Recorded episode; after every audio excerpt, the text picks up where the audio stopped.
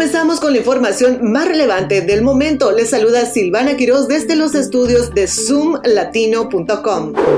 El Departamento de Policía del Condado de Fairfax en Virginia ha experimentado ocho tiroteos en los últimos 15 meses, algunos de los cuales han sido mortales. Esto ha generado preocupación y críticas de líderes comunitarios y legisladores. En respuesta, un grupo de trabajo ha propuesto mayores medidas de supervisión comunitaria, incluyendo la creación de un organismo independiente para investigar los casos de uso de fuerza por parte de la policía.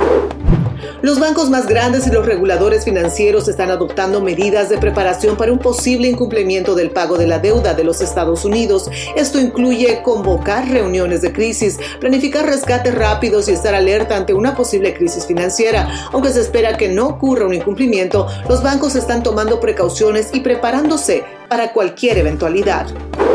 En una estampida en un estadio de fútbol de El Salvador dejó al menos 12 muertos y más de 100 hospitalizados. Los fanáticos empujaron una puerta de acceso al estadio durante un partido, lo que provocó una estampida. Las autoridades están investigando el incidente y se llevará a cabo una exhaustiva investigación para determinar las responsabilidades. Las organizaciones futbolísticas expresaron su conmoción y tristeza por lo sucedido. Los partidos fueron suspendidos y se programó una reunión para abordar la tragedia.